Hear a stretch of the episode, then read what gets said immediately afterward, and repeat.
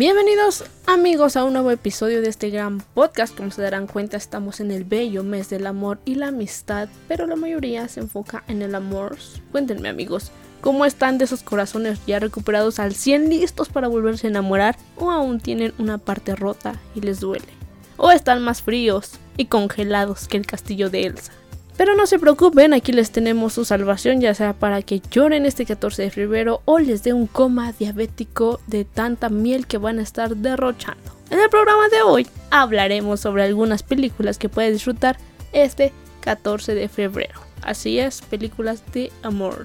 Así que ponte cómodo, ve por los pañuelos, abre esa caja de chocolates porque ya vamos a empezar. Empezamos con esta primera película que es A dos metros de ti. Stella tiene 17 años y a diferencia del resto de sus otros amigos, lleva una vida con una rutina bastante diferente. La joven padece una enfermedad y gran parte del tiempo se la vive en el hospital, donde cada día tiene que poner a prueba su autocontrol. Algo que se verá alterado cuando conozca a otro paciente, Will, un joven que sufre de la misma enfermedad que ella. No podrán evitar conectar y crear ese vínculo tan especial como peligroso, ya que deben de estar separados a una distancia de alrededor como de 6 metros para evitar que ambos se puedan contagiar. Amor en tiempos de COVID. Suena parecido, pero no. Los protagonistas de la historia son interpretados por Heidi Lou Richardson y Cole Sprouse, uno de los gemelos que alguna vez lo vimos en la serie de Disney, Saki Cody Gemelos en Acción, y más reciente lo hemos visto en Riverdale. Esta película definitivamente es una cinta para quienes gustan de situaciones, rosas, amor y cosas muy cursis. Otra película de la cual vamos a hablar es Yo antes de ti. Lou Clark es una entusiasta, ingenua y alegre veinteañera que jamás ha salido de su pueblo y que debe buscar urgentemente un trabajo para mantener a su familia. En su camino se cruza con Will Traynor, un exitoso hombre de negocios que también creció en este mismo pueblo, el cual ha sufrido un accidente de carro y este pues lo dejó en una silla de ruedas. Debido a su condición, este ex aventurero ha caído en una profunda amargura, por lo que cada vez más está decidido a suicidarse. Pero el trabajo de Lowe será cuidar de Will. Será entonces cuando la determinación, la dulzura y el optimismo de Lowe será que Will comprenda que la vida es algo que merece la pena vivir. El tema de poner atención a alguien y saber lo que le gusta realmente, conocer a esa persona, es lo que le da este gran plus especial a esta gran película. Ahora vamos con Loco y Estúpido Amor. Cal Weaver está viviendo un sueño americano.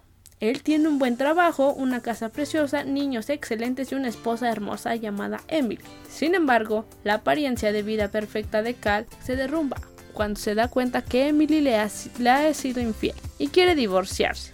Ahora con más de 40 años e inesperadamente soltero, Cal ingresa al vicio del mundo de las citas románticas. Jacob Palmer decide ayudar a Cal y le enseña a tener éxito con las mujeres. Y Jacob conquista a una chica, se enamora y resulta ser una persona muy cercana a Cal. Esta película, a diferencia de las otras, es más graciosa que romántica. Está muy cool para pasar el rato y divertirte. Tiene a Emma Stone y a Ryan Gosling de elenco. Con eso lo tienes todo, amigos. Realmente es una gran película.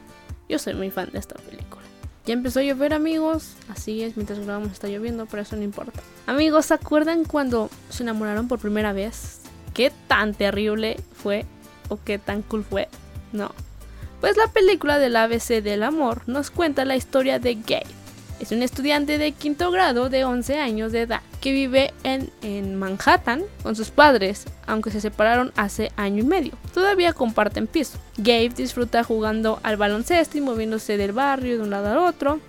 No tiene tiempo ni intereses para chicas, pero cuando se apunta a clase de karate, lo emparejan, su compañera es Rose, Rosemary, el cual es quien conoce desde la guardería, y todo cambia. Gabe se empieza a enamorar de Rosemary aun cuando no entiende esos sentimientos que al mismo tiempo lo atormentan y le llenan de emoción. Nada es más grande que el primer amor, amigo. Ahorita que está lloviendo, amigos, no creen que es un cliché eso, o sea, pasa en todas las películas. No sé si a ustedes les sigue emocionando, pero yo sí lo ves como de ahí otra vez. El beso de amor intenso o cool de un reencuentro bajo la lluvia. Siento que ya lo hemos visto muchas veces. Entonces siento que ya no es tan emocionante como las primeras veces que lo vimos. Pero bueno, sigamos con nuestras grandes recomendaciones de estas películas para pasar muy cool el Día del Amor y de la Amistad. Vamos con otra película que también siento que es muy clásica y básica en las películas de amor. Es 10 cosas que odio de ti. Cameron es un muchacho nuevo en la escuela de Stanford, con interés romántico de Bianca, quien para salir con ella buscará burlar la nueva regla impuesta por el padre de ella que Bianca solo saldrá con un chico cuando Katrina también lo haga, o sea, su hermana. Esto en principio no parece tan complicado para Cameron, pero luego notará que es un completo lío, pues la actitud de Katrina espanta desde el primer contacto. Por eso, Michael buscará el modo de pagarle a Patrick Verona, un chico con una pésima reputación para que salga con Kat, y que así Cameron pueda invitar a salir a Bianca. Las cosas sin embargo seguirán complicando con las intervenciones de Joy, el chico cool del colegio que también quiere con Bianca y según Kat se vaya enamorando realmente de Patrick. El argumento en verdad es bastante sencillo, pero está lleno de situaciones divertidas y conmovedoras. Uno de los momentos más memorables, sin duda, es cuando Patrick trata de impresionar, se pone a cantar Can't Take My Eyes Off You frente a la cancha de fútbol, una escena icónica que todos hemos visto. Y si no, amigo, tienes que, o amiga, tienes que ver esta gran película. Otra película que te vamos a recomendar es Votos de Amor. Cuenta la historia real de una pareja de recién casados en Nuevo México que tiene un accidente de coche, a consecuencia del cual la esposa entra en coma y el marido cuida de ella noche y día. Y cuando por fin ella despierta, había, había perdido totalmente la memoria y él intenta volverla a reconquistar y ganarse una vez más su corazón imagínense que ustedes se enamoran de alguien y son felices por siempre y de repente salen, tienen un accidente y después otra vez se tienen que enamorar. Es algo muy muy padre. Ahora vamos con esta super película que es básica, clásica y creo que a todo mundo le gusta. Es El diario de una pasión. En una residencia de ancianos, un hombre le lee la historia de una mujer de amor escrita en su viejo cuaderno de notas. Es la historia de Noah y Ali Dos jóvenes adolescentes de Carolina del Norte que a pesar de vivir en dos ambientes sociales muy diferentes, se enamoran profundamente y pasaron juntos un verano inolvidable. Antes de ser separados primero por sus padres y más tarde por la guerra. Después del tiempo, ellos se, como les digo, se reencuentran, le lee la historia y la historia trae cosas muy divertidas y cosas peleas de parejas que suceden y muchas cosas más del amor, así que Realmente les recomiendo esta película. Si nunca la han visto, dudo que alguien no la haya visto en su vida esta película. Ahora podemos pasar a unas recomendaciones rápidas que también son como esenciales. No les voy a hablar como tanto de ellas, pero les voy a dar los nombres que también están muy cool. Es 500 días con Summer, básicamente es una película entretenida, cool. Se volvió de repente en un momento para acá muy famosa y de repente todo el mundo sabían quién era el malo, Summer o el chavo. Para mí siento que es una película muy tóxica porque, bueno, no muy tóxica, tóxica, tóxica a nivel normal. Porque el chavo se enamora de ella, pero obviamente la chava le deja en claro que ella no se quiere enamorar de él. Y él pues obviamente queda con la gran obsesión y resulta que la mala es la chava, pero en realidad no, le advirtió, le dijo que no quería enamorarse de él. Si quieren ver una película tóxica, realmente tóxica, vean bueno, tóxica y de nivel de amor un poco alto. No la vean con sus papás, amigos, definitivamente no. O con alguien adulto así. After. Realmente es una historia muy tóxica. Porque a pesar de que a la chava le hace daño el chavo, sigue ahí insistiendo. Y si ven After 2 es mucho más tóxica porque a pesar de todo lo que vivieron, todo lo que le hizo, ahí está la chava todavía queriéndolo y todo ese tipo de cosas.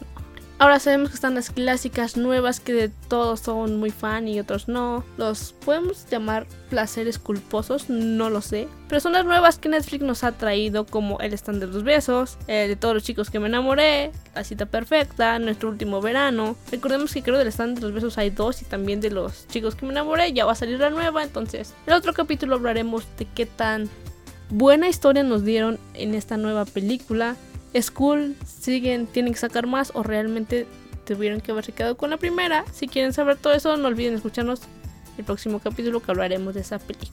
Pero si ustedes son más nerds y no quieren ese tipo, clase de amor romántico, muy meloso y ese tipo de cosas. También hay recomendaciones nerds de amor, amigos, que a mí me han gustado bastante y soy muy fan. Creo que son, les voy a dar solo dos, porque solo dos me han como gustado. Así que digas, uff, si las vería un 14 de febrero. Es Star Wars Episodio 3, o sea, Star Wars La Venganza de los Sith. Cuando el querido Anakin se supone que hace todo por amor, pero realmente le afecta tanto eso que se empodera y es donde se convierte en Darth Vader. Pero es una bonita historia de amor. Aunque el capítulo... Eh, tienen que ver episodio 2 y 3 juntos. Así ya completan como la historia del enamoramiento de Anakin. El episodio 2 es cuando pasa tiempo Anakin con Padme. ¿Por qué? Porque están buscando a Padme. No sé si la quieren matar, destruir. Entonces él la está cuidando porque él es un gran Sith y la está protegiendo. Entonces pasa tiempo con ella y se enamora. Y al final pues pasa algo muy bonito. Cuando, pasan, cuando todos se enamoran se casan, ¿no? Entonces Anakin y Padme se casan en el episodio. Y en el episodio 3 se supone que Padme está embarazada de los increíbles de Leia y Luke Skywalker. Los Skywalker ahí, nacen. Y pues como les digo, Anakin nace según todo por proteger a su esposa y a sus hijos, pero realmente el lado oscuro lo absorbe y se convierte en Darth Vader. Otra película, nerd, geek, como quieran decirle,